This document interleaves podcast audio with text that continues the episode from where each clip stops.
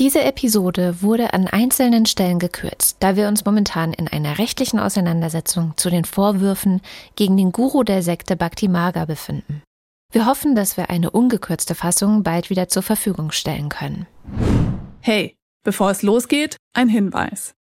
Just Love ist ein Podcast, in dem mutmaßlicher Machtmissbrauch, Übergriffe und sexualisierte Gewalt erwähnt werden. Betroffene, mit denen wir gesprochen haben, werden im Laufe der sechs Folgen schildern, was ihnen nach eigener Aussage widerfahren ist. Bei manchen Menschen können solche Schilderungen negative Reaktionen wie Flashbacks auslösen oder retraumatisierend sein. Bitte sei achtsam, wenn das bei dir der Fall ist. Solltest du selbst sexualisierte Gewalt erlebt haben und nach Hilfe suchen, in den Show Notes zu diesem Podcast findest du Hilfsangebote. Und jetzt geht's los. Das Wort Guru bezeichnet im Grunde denjenigen, der Wissen weitergibt, damit man aus der Unwissenheit herauskommen kann. Solange du kein Wissen hast, bist du immer noch unwissend, weißt du? Guru bedeutet, der das Wissen gibt, um sich selbst zu erkennen. Und das ist meine Arbeit. Das ist Mahadeo Singh Komalram. Von seinen AnhängerInnen wird Mahadeo Singh Komalram Swami Vishwananda genannt. Oder wie manche ehrfürchtig sagen, Paramahamsa Sri Swami Vishwananda. Er ist ihr Guru. So God and Guru are not separate. Gott und Guru lassen sich nicht trennen. Sie stehen sich nahe, aber der Guru ist das Wichtigste für die AnhängerInnen. Wenn der Guru ihnen dieses Wissen nicht vermittelt, können sie keine Beziehung zu Gott aufbauen. Er hat großartige Fähigkeiten, sich auszudrücken, zu verführen, Menschen anzuziehen und in einer Art Liebesflut zu versinken und daraus ihm anhängen zu wollen, bei ihm sein zu wollen. Ich danke dir so, dass endlich ich in diese Welt eintauchen darf, in deine Welt und dass du mich so langsam aus dieser alten, kaputten Welt rausführst, entführst zu deinen Füßen bringst. Und ich bin einfach nur dankbar und gespannt auf jeden neuen Tag. Und das ist so schräg, aber es ist so schön. I love you. Was Vishwananda verspricht, ist Liebe. Grenzenlose und immerwährende Liebe. Just Love, einfach nur Liebe, das ist sein Motto. Was er anbietet, was er verkauft, ist im Leben vieler Menschen eine knappe Ressource. Liebe. Wer wünscht sich das nicht? Aber diese Liebe gibt es nicht umsonst. Sie erfordert Hingabe. Nicht jeder ist bereit, sich ihm hinzugeben. Aber genau das ist wichtig. Die Aufrichtigkeit der Liebe ist die Aufrichtigkeit der Hingabe. Zu sagen, ich will dich lieben. Das ist Liebe. Seine AnhängerInnen verehren Swami Vishwananda als Gott gleich. Er ist erleuchtet und Gott spricht durch ihn und er kann mit Gott jederzeit kommunizieren. Und er weiß alles, er weiß alle Gedanken, alle Empfindungen, die ganze Geschichte von jedem Einzelnen. Er ist auch Jesus und die göttliche Mutter, Krishna, alle Inkarnationen von Gott verinnerlicht er sozusagen. Der Typ, der hat Skills, der ist äh, mit Gaben gesegnet wie wenige, aber ähm, er hat halt zwei Seiten. Und das ist das Problem. Non, c'est un criminel. Er ist ein Krimineller, sagen wir, ein Gauner der Spiritualität. Euh, Statt beim Geld betrügt er mit der Spiritualität. Lui è un grandissimo manipolatore. Er ist ein großer Manipulator. Er will verehrt werden und er will, dass die Menschen sich ihm hingeben. Vor allem junge Männer, mit denen er auch sexuelle Kontakte haben kann.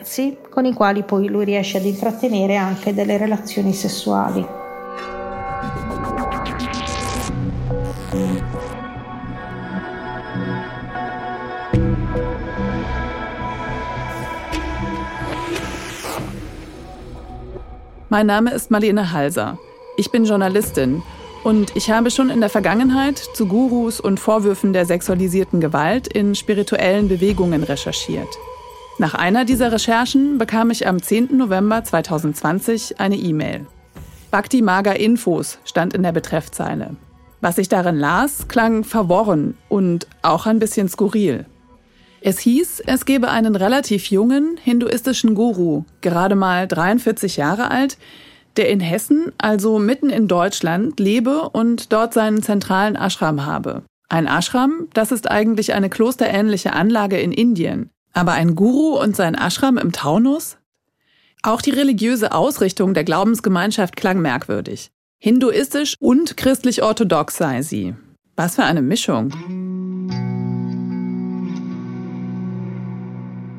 Über einen Zeitraum von elf Monaten habe ich gemeinsam mit Sonja Süß, einer Reporterin des Hessischen Rundfunks, zu Bhakti Maga recherchiert. Bhakti Maga, so heißt die Glaubensgemeinschaft, um die es geht. Gemeinsam haben wir mehr als 20 ehemalige AnhängerInnen von Bhakti Maga interviewt. Sie stammen aus Deutschland, der Schweiz, Frankreich, Italien, Kroatien, Tschechien und den USA. Nicht alle werden in diesem Podcast zu hören sein. Viele haben Angst vor der Macht des Gurus und der Organisation, die hinter ihm steht. Aber auch Angst, dass es ihnen beruflich schaden könnte, wenn bekannt wird, dass sie mal Anhängerinnen einer solchen Religionsgemeinschaft waren.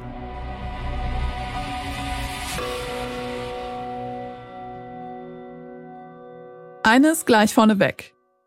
Selbstverständlich haben wir den Guru und andere Mitglieder von Bhakti Maga, gegen die konkrete Vorwürfe erhoben werden, mit den Anschuldigungen konfrontiert. Gerne hätten wir auch dazu ausführliche Interviews geführt. Jedoch lief die Kommunikation relativ bald nur noch über eine Berliner Anwaltskanzlei ab. Deshalb können wir hier nur immer wieder schriftliche Stellungnahmen des Anwalts zitieren. Dieser schreibt, Sämtliche der in den Fragen enthaltenen Vorwürfe entbehren jedweder Grundlage und sind von den sie erhebenden Personen frei erfunden. Wir können also nicht zu 100 Prozent garantieren, dass das, was ihr in den folgenden sechs Episoden hören werdet, die objektive Wahrheit ist. Was wir tun, wir tragen in diesem Podcast akribisch zusammen, was uns die Betroffenen erzählt haben. Am besten, ihr hört den Podcast bis zu Ende an und entscheidet dann einfach selbst. Bei den Recherchen unterstützt hat mich auch Stefan Bücheler. Gemeinsam haben wir Expertinnen befragt und mit Verantwortlichen in der Lokalpolitik und in den Behörden gesprochen. Uns war wichtig, nicht nur auf Bhakti Maga zu schauen, sondern auch die Zusammenhänge zu verstehen, in denen sich die Organisation bewegt. Hallo, ich bin Stefan Bücheler, ich arbeite für HR Info, das ist das Informationsradio des Hessischen Rundfunks. Ich bin Reporter und ja, für mich wird es eigentlich immer dann spannend, wenn ich tiefer graben kann und muss.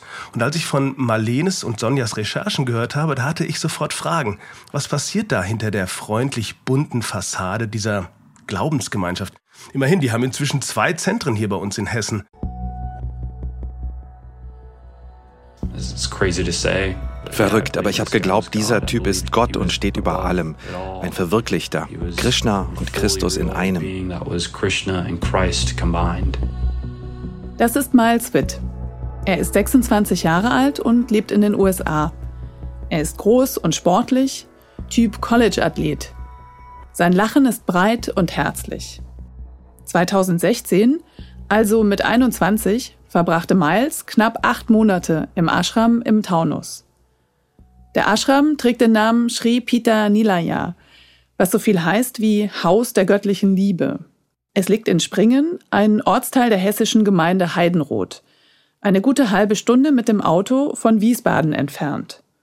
Bloß, was führte Miles dorthin? I came to know Bhakti Marga through ich habe Bhakti Maga durch eine Freundin meiner Mutter kennengelernt. Ihr Name ist Lee Ann. Ihr spiritueller Name ist Varhi und sie ist mit Kailash verheiratet. Beide sind Amerikaner. Kailash heißt Vance und sie leben in Bellingham. Zu der Zeit hatten sie einen Tempel in ihrem Hinterhof.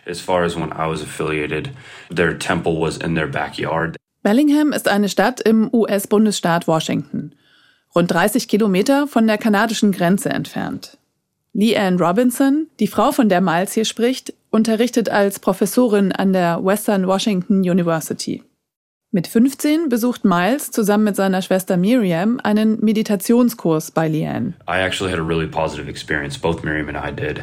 Es war eine wirklich gute Erfahrung für Miriam und für mich. Wir wussten damals noch nichts von Bhakti Maga, aber da wurde der Grundstein gelegt. Und dann später, ich glaube, ich war 18 oder 19, habe ich mich wieder bei Leanne gemeldet.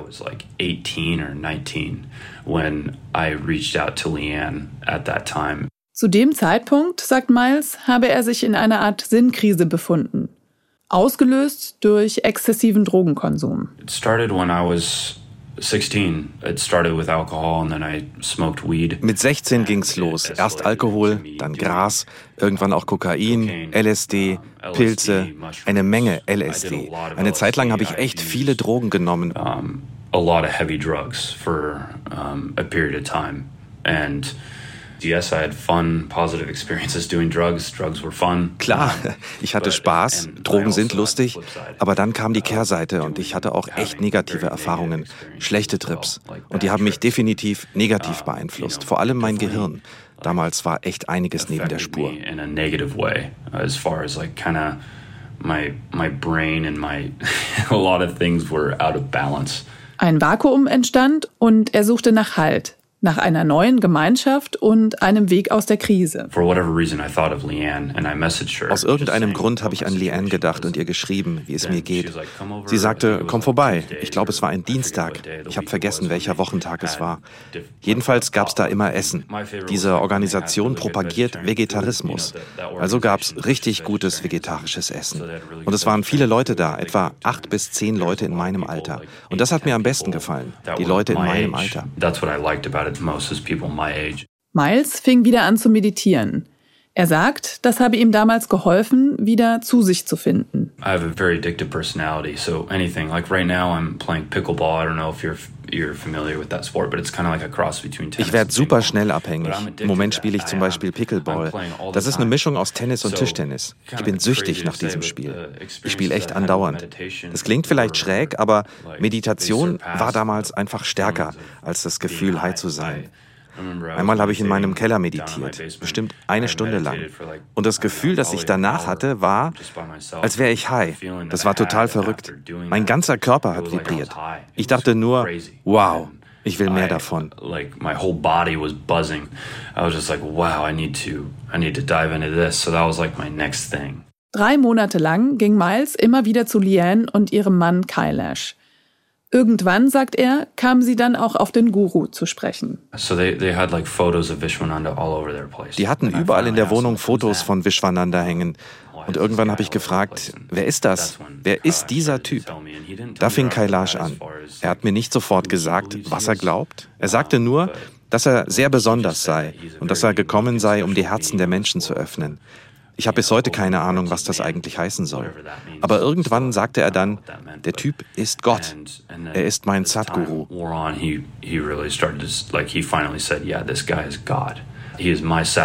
Sadguru ist Sanskrit und heißt so viel wie der wahre Guru. Gemeint ist ein Erleuchteter, der die Fähigkeit hat, Menschen aus der Dunkelheit zu holen und ins Licht zu führen. Und ich habe es geglaubt. Die beiden haben auch gesagt, du musst nach Deutschland fahren. Sie werden dich dort lieben. Zu der Zeit war ich arbeitslos, ich bin nicht zur Schule gegangen, ich hatte nichts zu tun. Also habe ich gesagt, okay, mache ich.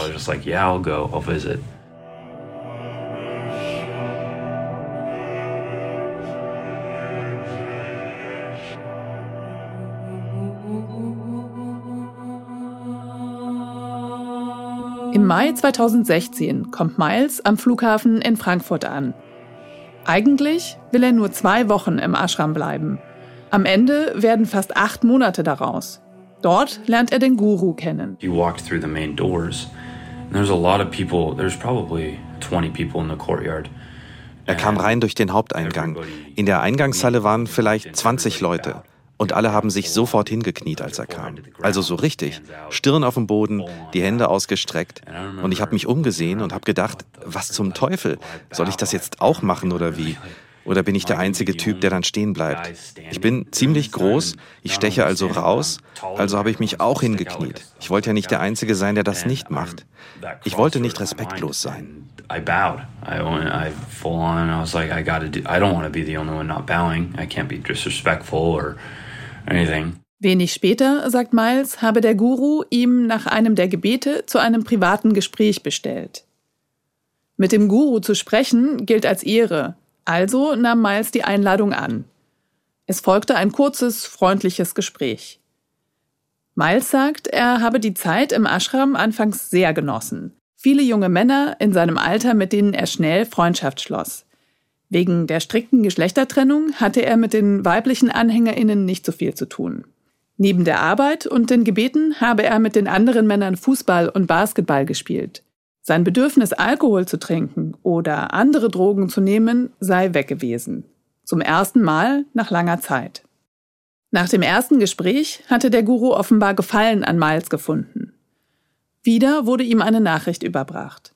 Guruji, so wird Vishwananda ehrerbietig genannt, Guruji möchte, dass du bis zum Just Love Festival im Juli bleibst. Miles blieb. Und der Guru lud ihn zum ersten Mal zum Abendessen in seinen Bungalow ein. Ein Ort, zu dem im Ashram nicht jeder Zutritt hat. Alle Bewohner haben sich das gewünscht, beim Essen zu sitzen mit ihrem Meister. Zwölf Swamis, also hinduistische Lehrer oder Meister, sagt Miles, waren gewöhnlich bei den Abendessen dabei. Vishwananda am Kopfende der Tafel. Miles sagt, die Analogie zu Jesus und seinen Jüngern sei vermutlich nicht zufällig gewählt. I remember the first time I went in, I was really nervous. Beim ersten Mal schon war ich super nervös, als wäre ich bei einem Star eingeladen. Ich war total eingeschüchtert. Ich bin ein relativ zurückhaltender Mensch, wenn ich Leute zum ersten Mal treffe. Also habe ich nicht viel gesagt. Als ich reinkam, sollte ich mich verbeugen und seine Füße küssen. Ich weiß noch, dass ich dachte, wie schräg ist das denn bitte? Aber als ich ging, habe ich mich total besonders gefühlt. Einer der Jungs sprach von Vaikunta, also vom Himmel, dem Ort, an dem Gott residiert. Also, es war cool, dort eingeladen zu sein.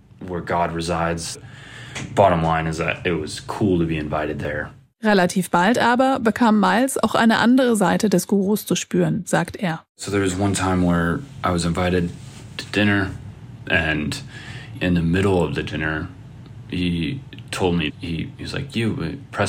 das eine Mal war ich zum Abendessen eingeladen. Und mitten beim Essen sagt er zu mir, du, massier meine Füße. Also bin ich rüber und habe ihm, während alle zu Abend gegessen haben, die Füße massiert. Nach 20 Minuten oder so habe ich aufgehört und bin zu meinem Platz zurück. Und er so, warum hast du aufgehört? Und alle sind verstummt. Und ich sagte, kein Plan, meine Hände wurden müde, ich hatte Hunger.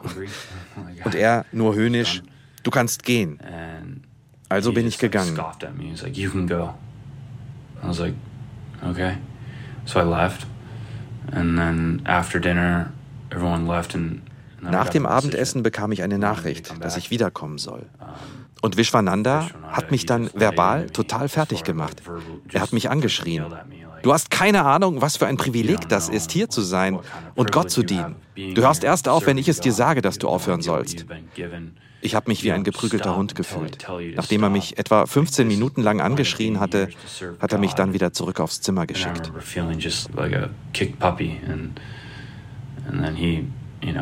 sent me back to my room after yelling at me for like 15 minutes. Zu den Massagen schreibt der Anwalt. Massagen im Allgemeinen und auch Fußmassagen im Besonderen sind Teil der indischen Lebens- und Körperkultur und im Übrigen auch hierzulande nicht im Ansatz etwas Verwerfliches. Hier soll das Bild gezeichnet werden, junge Männer müssten gegen ihren Willen öffentlich ihre Nähe und Zuneigung gegenüber unserem Mandanten bekunden. Auch das ist falsch. Und weiter schreibt er, es ist unzutreffend, dass unser Mandant eine Person 15 Minuten lang angeschrien habe, da diese unaufgefordert aufgehört habe, seine Füße zu massieren. Die von Ihnen zitierte Aussage ist weder so noch sinnentsprechend gefallen und insbesondere entspricht es nicht ansatzweise der Art unseres Mandanten, Personen anzuschreien. Miles sagt, zu dem Zeitpunkt habe er sich bereits als Brahmachari einweihen lassen.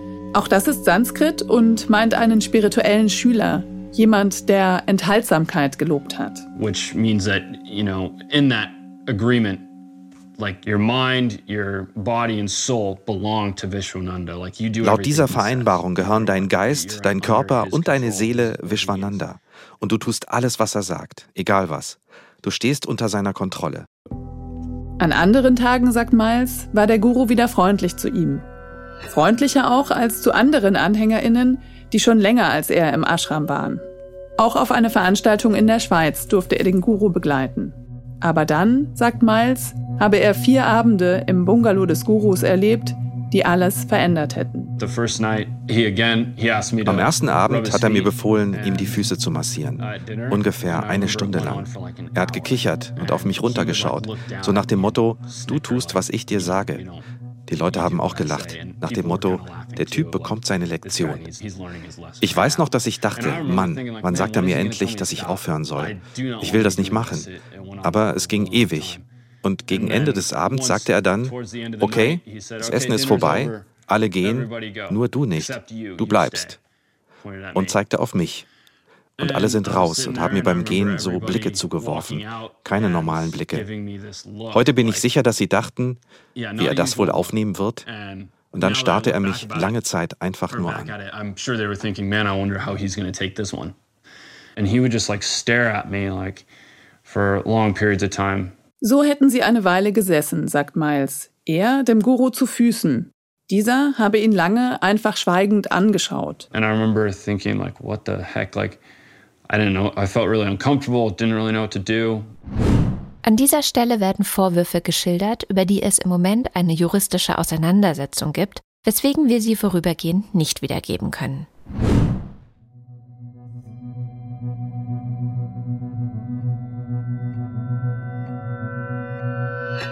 Kennengelernt habe ich Miles im Dezember 2020 in einer geschlossenen Facebook-Gruppe, die sich Bhakti Carl Survivors nennt. Die Gruppe hat nicht viele Mitglieder, nur um die 30 Personen. Die Zahl schwankt, weil immer mal wieder jemand dazukommt und andere die Gruppe verlassen. Sie nennen sich Cult Survivors, also Überlebende eines Kults, einer Sekte. Hier von Überlebenden und nicht von Opfern zu sprechen, ist eine Kritik am negativ besetzten Opferbegriff. Opfer, das klingt hilflos und schwach.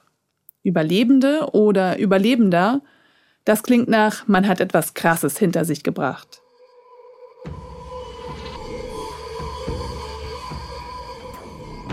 Wir sprechen mit Alexandra Stain. Sie forscht in Großbritannien zu Kultdynamiken. Und Stain ist eine von vielen ExpertInnen, mit denen wir im Laufe unserer Recherche gesprochen haben. Stain und andere haben uns dabei geholfen, das einzuordnen, was die ehemaligen AnhängerInnen berichten.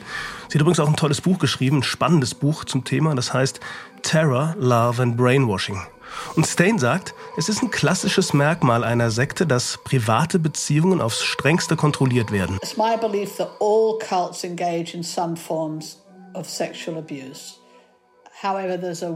ich glaube, dass es in allen Sekten Formen der sexualisierten Gewalt gibt, mit einer großen Bandbreite dessen, wie das aussieht. So würde ich arrangierte Ehen dazu zählen, wo es nicht die kulturelle Norm ist. Ich würde auch dazu zählen, wenn Menschen gesagt wird, wie und wann sie Sex haben sollen und wann nicht. Wir sehen oft ein erzwungenes Zölibat und im Endeffekt geht es um die Kontrolle des Sexuallebens der Menschen. Das ist der Teil, den wir in allen Sekten sehen. And I think that's the piece we see in all cults. And the reason we see it in these different forms is because Warum das überall vorkommt?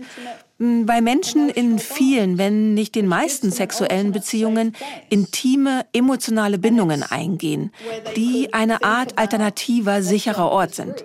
Es ist Teil der Isolationstaktik, das Sexualleben der Menschen zu kontrollieren.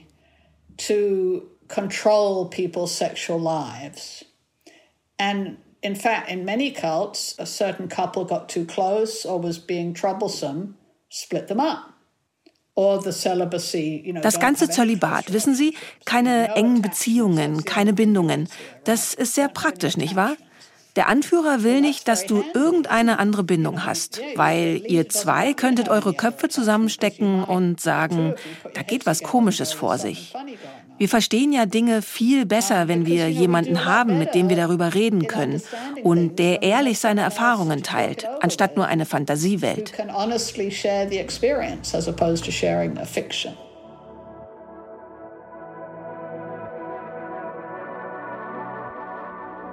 Bhakti Marga ist eine internationale Organisation und nach eigenen Angaben in über 80 Ländern aktiv.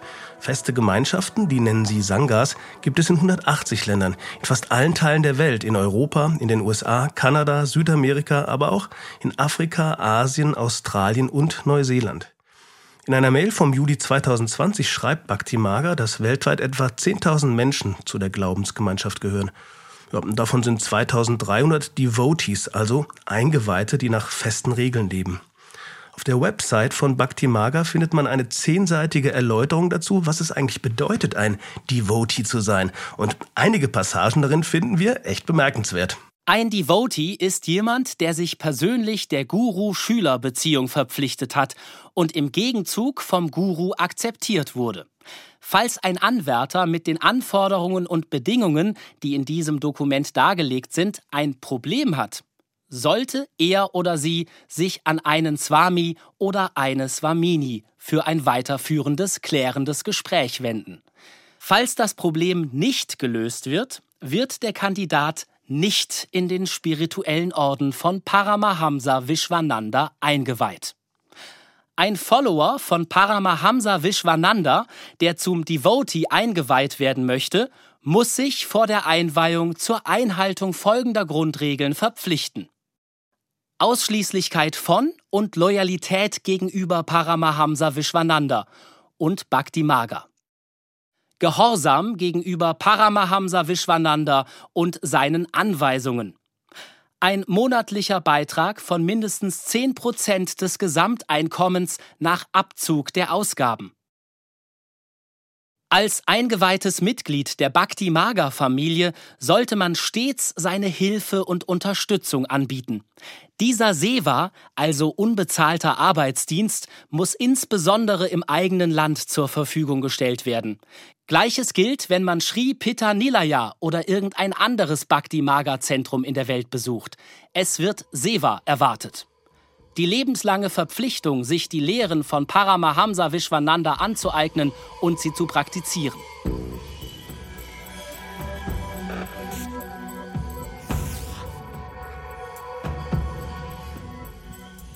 Auf den Internetseiten von Bhaktimaga gibt es auch eine beeindruckende Weltkarte, die ist gespickt mit Links zu den Ländergruppen. Die meisten gibt es in Europa. Und der Link in Deutschland, der führt nach Hessen, nach Springen. Hier ist das internationale Zentrum der Gemeinschaft. Das ist ein ehemaliges Tagungshaus, ziemlich große Anlage, oberhalb des kleinen Ortsteils von Heidenroth im Taunus.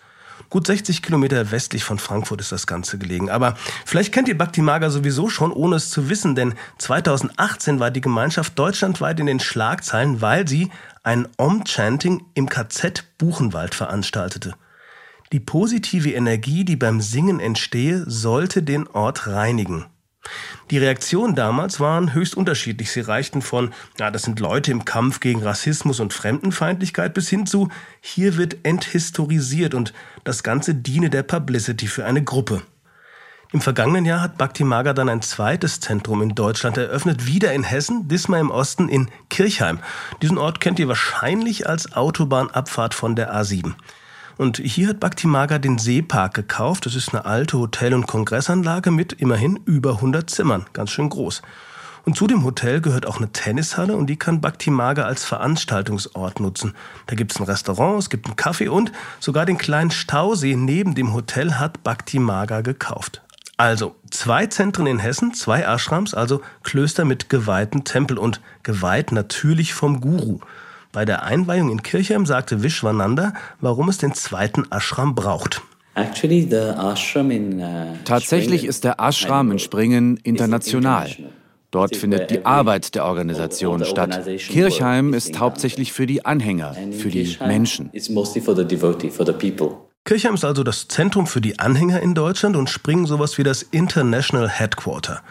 Und in diesem Headquarter, da leben und arbeiten ständig ungefähr 70 Menschen und er hat hier seine Residenz, Swami Vishwananda. Bhakti Maga kann man mit Weg der lebenden Hingabe übersetzen. Bhakti ist Sanskrit und bedeutet Hingabe. Und Just Love, das ist die Botschaft des Ordens oder ja, Glaubensgemeinschaft oder der Sekte. Was, was genau ist jetzt Bhakti Maga eigentlich? Friedmann Eisler hat für die Evangelische Zentralstelle für Weltanschauungsfragen in Berlin Informationen zu Bhakti Maga gesammelt. Und als wir ihn fragen, ob Bhakti Maga jetzt eine Sekte ist, da hat er diesen Begriff zunächst vermieden. Aber das Sektiererische oder das Sektenhafte kann man schon feststellen, wenn man schaut, wie ist die Funktion des Meisters. Die absolute Position des Meisters, des Gurus, nicht Hinterfragbarkeit, dann das eine rettende Konzept, sozusagen die eine Idee, Just Love oder die eine Göttlichkeit dieses Gurus. Alles andere ist nichts, da gibt es nur schwarz oder weiß. Und dann die eine Gemeinschaft, zu der ich gehöre. Wenn das sozusagen ausschließlich formuliert wird, und etwa die sozialen Kontakte nach außen dann auch problematisiert werden, Beziehungen zerbrechen aufgrund dieser Angehörigkeit zu dieser Gruppe, dann sprechen wir von sektenhaften Zügen, weil das dann die Menschen abhängig macht, manipuliert und dann auch ihnen letztlich schadet. Wenn man zu spirituellen oder religiösen Gemeinschaften recherchiert, dann findet man immer wieder die gleichen Kriterien, was jetzt so eine Sekte ausmacht. Man kann grob gesagt vier verschiedene Aspekte sehen. Erstens, die Gemeinschaft folgt einer klar definierten Führung und was diese Führung sagt, das gilt als absolut. Kritik oder Zweifel sind da nicht erwünscht. Zweitens, die Gemeinschaft folgt einer absoluten Wahrheit und sie ist in diesem Anspruch totalitär. Rationale oder moralische Vorbehalte haben keinen Platz. Drittens, die Gemeinschaft reduziert den Kontakt ihrer Mitglieder mit Außenstehenden auf ein Minimum. Die Außenwelt, die wird dämonisiert, sie gilt als schädlich und schlecht für die spirituelle Praxis, also Abgrenzung. Viertens, die Mitglieder überwachen sich gegenseitig. Und so sorgen sie ja dann dafür, dass die Regeln, die von der Führung aufgestellt werden, auch von allen Gläubigen eingehalten werden. Der Anwalt von Bhakti Maga und Vishwananda schreibt uns, Schließlich ist es auch unzutreffend, dass die Anhänger unseres Mandanten und der von ihm geführten Religionsgemeinschaft seinen Anweisungen Folge zu leisten haben und ihnen zum unbedingten Gehorsam verpflichtet seien. Die Anhänger unseres Mandanten suchen diesen und die von ihm geführte Religionsgemeinschaft allein freiwillig auf und bleiben während ihres Aufenthalts in ihrer Entscheidungs- und Handlungsfreiheit vollständig frei. Sie haben insbesondere jederzeit die Möglichkeit, sich frei zu bewegen und die Gruppe jederzeit zu verlassen. Vergleicht man allerdings die Devotee-Erklärung, aus der ihr vorhin ja schon Auszüge gehört habt, und die Kriterien für Sekten, dann ähneln die sich schon erschreckend. Für Neuankömmlinge ist das aber erstmal so schnell nicht zu erkennen, denn für sie gibt's ja dieses sehr verlockende Versprechen der Liebe, der Erfüllung und der wunderbaren spirituellen Begegnungen. Das verspricht zumindest ein Video, mit dem Bhakti Maga die Menschen auf seiner Webseite empfängt und einlädt. Have you ever looked into the eyes of a spiritual master? Come and experience it for yourself. Look into the eyes of real, unconditional love and let it open your heart. Ein Blick in die Augen des Meisters, wahre bedingungslose Liebe.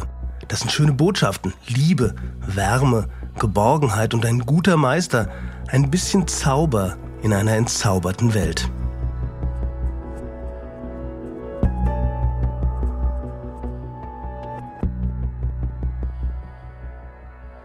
Wenn Menschen von Machtmissbrauch und sexualisierter Gewalt berichten, dann gibt es einen Reflex, der Victim Blaming heißt. Auf Deutsch spricht man von Täter-Opfer-Umkehr. Und das bedeutet, man sucht die Schuld bei dem Betroffenen und nicht beim mutmaßlichen Täter. Dahinter steckt ein psychologischer Mechanismus, den man gerechte Weltglaube nennt. Also, wir tendieren dazu zu glauben, wir würden in einer gerechten Welt leben und in einer gerechten Welt bekommt ja jeder und jede, was er oder sie verdient. Das gibt uns Sicherheit. Wenn wir uns nur richtig verhalten, dann kann uns nichts passieren. So distanzieren wir uns aber auch von den Betroffenen. Wir denken, dass wir anders sind, klüger oder, oder vorsichtiger oder so.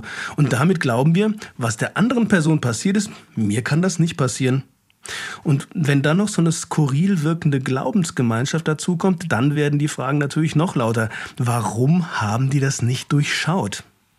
Solche Fragen bringen aber nichts, sagt Alexandra Stain, die Kultdynamiken erforscht. Sie sagt, im Grunde kann es jeden und jede treffen, weil der zentrale Mechanismus Täuschung sei. Nichts sei am Ende so, wie es am Anfang scheint. It's bad luck, generally speaking, because you know nobody wants to join a cult and be abused and exploited. They join things that they think Kurz gesagt, es ist einfach Pech. Denn niemand will einer Sekte beitreten und missbraucht und ausgebeutet werden. Du schließt dich einer Gruppe an, von der du glaubst, dass sie dir spirituell, physisch oder psychologisch helfen wird. Aber es wird gefährlich, wenn man erstens nicht weiß, was die Warnzeichen sind, was die meisten Menschen nicht wissen, und wenn man zweitens an einem bestimmten Punkt im Leben das Pech hat, einer solchen Gruppe zu begegnen. Wenn man gerade verwundbar ist.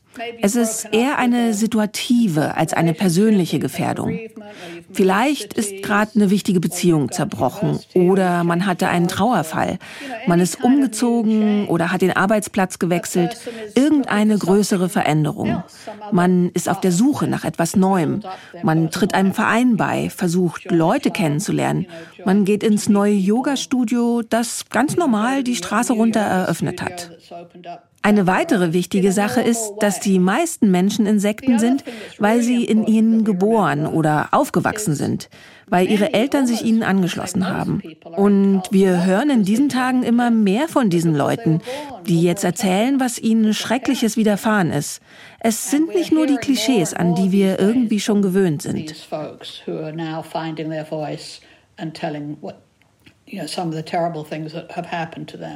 You know, it's it's um, not the stereotypes that we're used to. Drei der ehemaligen AnhängerInnen, mit denen ich gesprochen habe, haben mir genau das erzählt. Dass sie in einer anderen kultischen Organisation groß geworden sind. Und zu den AnhängerInnen von Bhakti Maga zählen auch Familien mit Teenagern und kleinen Kindern. Bhakti Maga hat junge Menschen auch als Zielgruppe erkannt. Für die Messenger-App Telegram bei der Bhakti-Maga diverse eigene Kanäle bespielt, gibt es gleich mehrere Stickersets. Swami Vishwananda als Comic-DJ an den Turntables zum Beispiel. Oder Swami Vishwananda, der freundlich lächelt. Trust your Guru ist der Text dazu. Auch in sozialen Medien wie Instagram, TikTok und Facebook ist Bhakti Maga mit verschiedenen Accounts aktiv. Den YouTube-Kanal von Bhakti Maga haben Stand Januar 2022 438.000 Menschen abonniert. Und es sollen noch mehr Follower werden. Bei Telegram hat Bhakti Maga derzeit eine Challenge ausgerufen. Das Ziel? 10 Millionen und 8 Menschen sollen die Botschaft des Gurus in den sozialen Medien hören und sehen. Um dieses Ziel zu erreichen, sind die AnhängerInnen gefragt. Sie sollen aktiv neue Follower akquirieren. In einer Telegram-Nachricht heißt es, die Lehren des Guru weiterzugeben, ist eine der größten Freuden und Dienste, die ein Devotee leisten kann. Guruji hat bereits seine Wertschätzung und Dankbarkeit gegenüber allen ausgedrückt, die sich beteiligen, um seine Lehren zu teilen. Entsprechende Reels, also kleine Filme für TikTok und Instagram, hat Bhakti Maga dazu schon vorbereitet. Die Unmengen an Videos, die Bhakti Maga produziert, sind extrem hochwertig und professionell gemacht. Sie zeigen junge, fröhliche Menschen, die tanzen und singen oder sich zum indischen Holi-Fest mit bunten Farbpigmenten bewerfen. Die Bilder transportieren Festival-Vibe. Dass man da mal hinfährt, um sich das mal anzuschauen, kann ich nachvollziehen. Nicht besonders schwer vorstellbar, einfach mal einen Meditationskurs in einem der Ashrams mitzumachen oder die Freundin aus dem Yogakurs zu einem Bhakti Maga Festival zu begleiten. Tatsächlich war ich im Laufe der Recherche im vergangenen Jahr mehrmals in den beiden Ashrams von Bhakti Maga vor Ort. Undercover könnte man sagen, im langen Rock und mit einem Tuch um die Schultern gelegt. Ich wollte nicht auffallen, um meine Arbeit nicht zu gefährden. Fast alle Frauen tragen dort Saris, eine Art Wickelrock, den man sich auch über eine Schulter wirft. Eigentlich ist es ein traditionelles indisches Kleidungsstück. Für das dreitägige Just Love Festival Mitte Juli habe ich mir für 90 Euro ein Ticket gekauft. Genau wie ein paar hundert andere Menschen. Wegen Corona waren nicht mehr BesucherInnen erlaubt. Was sich nicht leugnen lässt, Vishwananda ist ein charismatischer Mann, ausdrucksstark. Er hat schwarzes Haar, das ihm bis weit über die Schultern fällt, dunkle Augen, braune Haut, hohe Wangenknochen. Ich kann mir gut vorstellen, dass ihn viele seiner Anhängerinnen als exotisch fetischisieren. Er trägt ausgefallene bunte Roben mit Perlen, Pailletten und Stickereien. Seine Ohrringe und Ketten sind mit Steinen besetzt. Außerdem lacht er sehr viel. Ein Million-Dollar-Smile. Ich kann verstehen, dass man seinem Charme verfällt, dass man sich besonders fühlt, wenn er einem Aufmerksamkeit schenkt. Und auch diesen unwirklichen Moment, von dem Miles erzählt hat, dass sich die Leute hinknien, sobald der Guru auftaucht, auch den habe ich erlebt. Der Druck, ebenfalls niederzuknien, ist groß. Guruji, Guruji, flüstern einem die Menschen zu, die neben einem stehen, so als hätte man bloß noch nicht gesehen, dass er da ist und würde den Fehler immer noch zu stehen gleich korrigieren. Ich habe mich nie hingekniet und habe mich dabei immer seltsam gefühlt. Unhöflich, respektlos, weil ich einem Mann nicht die Ehre erweise, die ihm eigentlich gebührt.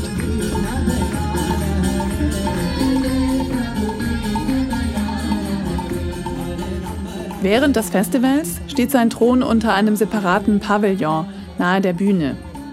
Dieses Separé hat Vorhänge, hinter die er sich zurückziehen kann. Zum Beispiel, wenn er etwas in sein Telefon tippt. Er ist da, aber er ist nicht nahbar. Er tanzt zur Musik und interagiert, aber er bleibt in seinem eigenen Reich. Zu ihm durch kommt nur sein engster Kreis. Und der besteht fast ausschließlich aus Männern in orangen Roben. Meistens jungen Männern in orangen Roben. Das sind die Swamis.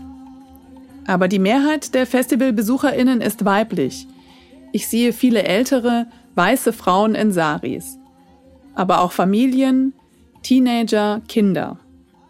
Aber den Laden am Laufen halten die Männer, die Jungs. Er hat viel Humor, erzählt dauernd Witze, schäkert mit den Leuten rum, ist albern. Der hat auch eine kleine Behandlung mit mir gemacht, das hat mir sehr gut getan.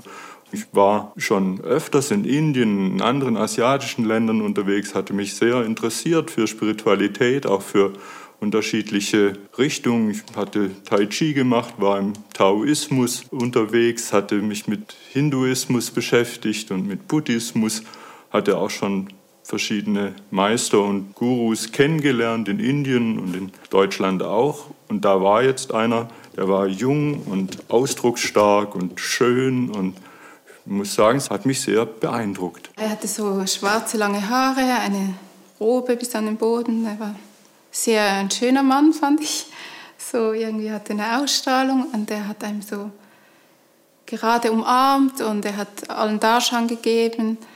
Ja, es hat sehr viel bei mir so ausgelöst. He has a way of moving through the world and through his community. I mean, it's obviously because of his wie er auftritt, wie er sich in seiner Gemeinschaft präsentiert, das liegt an seiner Stellung und seinem Charisma und so. Aber er hat auch etwas Sorgloses, Unbekümmertes. Im Grunde hat er viele verschiedene Facetten. In einem Moment erzählt er einen Witz und im nächsten ist er richtig gemein. Er ist ein sehr guter Schauspieler und beherrscht viele Rollen. Er kann nicht alle gut, aber die, die er braucht, um Menschen an sich zu binden, die spielt er sehr gut be involved with him. He does play them very well. Vishwanandas Anwalt schreibt, Unser Mandant geht aus tiefster Überzeugung und mit Hingabe seiner Lebensaufgabe nach. Es sei also keine Rolle, die er da spielt, eher so etwas wie eine Berufung. Es sind auch seine Anhängerinnen und die, ich sag mal, Infrastruktur, die über die Jahre um ihn herum entstanden ist, die seine Wirkung noch verstärkt. Dass er verehrt und angebetet wird, ist ritualisiert und institutionalisiert. Im Grunde kreist alles nur darum. Er und seine Heiligkeit sind das Element, ohne das Bhakti Maga nicht funktioniert. Sich davon nicht anstecken zu lassen, wenn man mal dort ist, ist gar nicht so leicht. Und dann kommt noch hinzu, Alexandra Stain hat ja schon darauf hingewiesen, die meisten Menschen kennen die Warenzeichen auch einfach nicht. Worauf man achten muss, was einen stutzig machen sollte.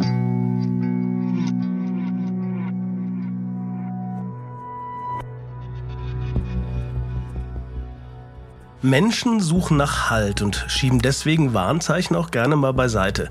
Und so persönliche Krisen können sie anfälliger machen für Sekten. Aber gibt es eigentlich auch jetzt mal über die persönliche Verfasstheit hinaus so besondere Umstände, Zeiten, in denen Menschen, also in denen wir alle eigentlich besonders anfällig für Sekten sind? Diese Frage haben wir auch Alexandra Stain gestellt. I don't really know the answer to that, to be honest. Um ehrlich zu sein, weiß ich darauf keine Antwort. Es gibt ja ganz kleine Sekten, manchmal nur zwei Personen. Es gibt mittelgroße Sekten, die aus ein paar Leuten bestehen. Dann gibt es die großen Sekten wie die Moonies oder die Zeugen Jehovas. Aber es gab und gibt auch staatliche Sekten. Deutschland ist damit ja sehr vertraut, ebenso wie die frühere Sowjetunion oder Nordkorea. Als Deutschland unter Hitler stand, war das im Grunde eine große Sekte, in die viele Menschen verwickelt waren, mit katastrophalen Konsequenzen. Ich kenne die Antwort zwar nicht, aber ich denke, es ist eine interessante Frage. Im Moment können wir viele Faktoren beobachten. Das, worüber zum Beispiel Hannah Arendt, Erich Fromm oder auch Robert J. Lifton sprechen. Eine Gesellschaft, die, um Liftons Wort zu verwenden, fragmentiert ist. Wir sehen heute schwache soziale Bindungen und die Menschen, wissen Sie, Menschen brauchen und wollen soziale Bindungen. Also werden sie immer nach sozialen Bindungen suchen. Und wenn es dann diese Gruppen gibt, die zur Stelle sind und sagen, wir geben dir sozialen Halt, das sind aktuell die Bedingungen, unter denen das gedeiht. That's kind of the condition, I think, in which this does flourish. Bei Gruppen wie Bhakti Maga, die sich auf indische oder hinduistische Tradition beziehen, wird noch ein Aspekt interessant. Indische oder auch fernöstliche Spiritualität ist ein extrem erfolgreiches Exportprodukt. Schon länger. Schon seit dem ausgehenden 19. Jahrhundert kamen Gurus aus Indien oder aus anderen Ländern in den Westen, um hier zu lehren. Und in den 70ern waren es dann Popstars wie John Lennon und die Beatles oder aber LSD-Papst Timothy Leary, Sie pilgerten nach Indien, um dort nach ihrem spirituellen Meister oder nach dem Weg zur Erleuchtung zu suchen. Und klar, die war natürlich Vorbild für ganz viele. Nach Indien zu fliegen, um sich dort selber zu finden, das hat ganze Generationen von BackpackerInnen geprägt. Aber kaum jemand hier im Westen kennt sich wirklich aus mit Hinduismus. Kaum jemand dieser Suchenden kann auf Anhieb wirklich sagen, das ist jetzt ein harmloses Angebot, aber das hier eben nicht. I think it's more like the whole cultural es ist eher der ganze kulturelle Zeitgeist. Wir haben dieses ganze Yoga-Zeug, wir haben Achtsamkeit. Immer wenn du ein Problem hast, meditiere, sei achtsam, mach Yoga. Ich meine, das ist im Moment einfach völlig Mainstream. Sogar Dinge wie Vegetarismus. Ich sage nicht, dass irgendwas an diesen Dingen falsch ist. Es ist nur so, dass sie eine Atmosphäre schaffen können, in der diese Gruppen eine Chance haben Eine fragmentierte, eine zersplitterte Gesellschaft. Menschen, die nur noch wenige und schwache soziale Bindungen haben. Und das gerade jetzt in so schwierigen Zeiten mit Corona und Klimakrise als ständige Bedrohung. Wie schön da eine Botschaft von Liebe zu hören. Wie schön jemanden zu finden, der einen an die Hand nimmt, eine Gemeinschaft, die einen aufnimmt, Menschen, die einen halten, neue Bindungen, Freundinnen, Gleichgesinnte, ist das am Ende die Mischung, die solche Gruppen wie Bhakti Maga gerade so attraktiv macht? Sabine Riede ist vom Verein Sekteninfo Nordrhein-Westfalen und sie berät seit fast zwei Jahrzehnten Menschen, die Probleme mit neuen religiösen Gemeinschaften haben. Sie sagt, wir haben derzeit sehr viele Anfragen und das könnte ein Indikator dafür sein, dass solche Gruppen gerade viel Zulauf haben. Es war auch mal schon in den 90er Jahren sehr, sehr viel und auch um die Jahrtausendwende. Aber gerade die letzten zwei Jahre hat es sich nochmal gesteigert, weil die Menschen einerseits zwar aus den Kirchen austreten, sind, glaube ich, nach der neuesten Statistik nur noch 50 Prozent der Bevölkerung in Deutschland gehören irgendeiner großen Kirche an. Andererseits aber das Bedürfnis nach Spiritualität und nach Glaube und nach Suche nach Lebensinhalten ist in keiner Weise weniger geworden. Und da wir eine Vielfalt von alternativen religiösen Angeboten haben, sind die Menschen eben ständig auf der Suche und wechseln auch sehr häufig. Und dadurch gehen wir davon aus, dass das in den nächsten Jahren noch mehr Beratungsfälle bei uns landen werden. Etwa 1000 Anfragen pro Jahr bekommen Riede und ihr Team und daraus ergeben sich 600 Beratungsfälle. Das sind also 600 Menschen, die eine intensive Hilfe brauchen und das nur in der Beratungsstelle in Nordrhein-Westfalen. Für Sabine Riede steht fest, dass Krisenzeiten gute Zeiten sind für Sekten und Verführer. Weil man das Vertrauen verloren hat, dass Politiker oder Wissenschaft uns noch Lösungen bieten könnten. Und dann sind wir immer auf der Suche nach dem Heil oder nach der einzig wahren Lösung. Und es soll möglichst eine einfache Lösung sein. Aber genau darin liegt ja die Schwierigkeit. Die Gruppen, die eben einfache Lösungen versprechen, das sind ja genau die, von denen man Abstand nehmen sollte. Die Suche nach der einfachen Antwort, nach Halt und Orientierung kann gefährlich werden. Wenn man so wie Miles an eine religiöse Gruppierung gerät, die, so wie es diese Recherche nahelegt, auf den Gehorsam gegenüber dem spirituellen Führer ausgerichtet ist. Ich glaube, es geht dabei nicht um Sexualität oder darum, zu wem ich mich hingezogen fühle. Ich glaube, es geht um Macht und darum, die Schwachen auszunutzen. Und ich bin nicht der Einzige, der in diese Falle getappt ist.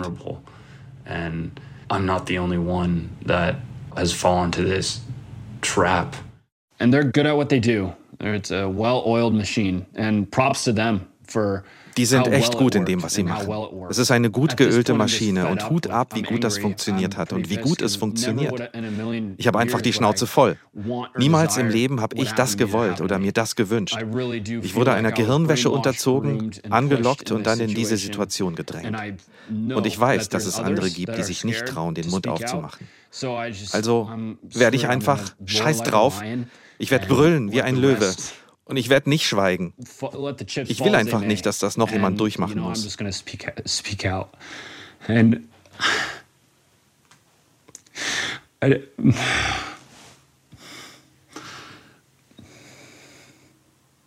I just do not want anyone to go through what, what happened to me. Ever.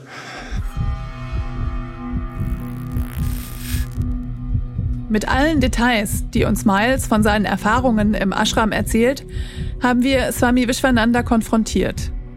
Genauso detailliert antwortet uns sein Anwalt. Er schreibt, dass diese Vorwürfe nicht wahr seien. Damit ihr euch eine eigene Meinung bilden könnt, sprechen wir auch in der nächsten Episode weiter mit Miles und lassen den Guru bzw. seinen Anwalt zu Wort kommen. Und wir hören, was andere berichten, die sich Survivors, also Überlebende, nennen. Die nächste Folge findet ihr in einer Woche in der ARD Audiothek, bei Spotify, Apple Podcasts und in eurer Lieblings-Podcast-App. Und es gibt einen Film, die TV-Doku von Sonja Süß und Peter Gerhardt. Sie heißt Just Love, Sektenaussteiger packen aus. Und die findet ihr in der ARD Mediathek. Wir freuen uns, wenn ihr den Podcast abonniert und weiterempfehlt. Ich bin Stefan Bücheler. Und ich bin Marlene Halser. Just Love ist eine Koproduktion des Hessischen Rundfunks und Haus 1. Idee Marlene Heiser. Recherche Marlene Halser, Sonja Süß und Stefan Bücheler. Skript Marlene Halser, Stefan Bücheler und Susanne Klingner. Mitarbeit Hanna Immich und Melanie Geigenberger. Übersetzungen Ricardo Mastrocola, Elena Schlapp, Daniel Macic, Marc Dugge und Shaka Bethke. Redaktionsleitung beim Hessischen Rundfunk Andreas Rippel. Line Producing Johanna Hamami und Robert Malzahn. Gesamtverantwortung Wolfhard Kahler und Eberhard Nembach. Kreative Leitung Susanne Klingner, Haus 1. Technische Produktion Björn Petri. Musikdesign Helfried Wildenhain. Fact-Checking das Faktencheck-Team des Hessischen Rundfunks. Sensitivity Reading Jens Augsburger. Artwork Inga Reichert. Die Recherche zu diesem Podcast wurde unterstützt durch ein Stipendium des Netzwerks Recherche.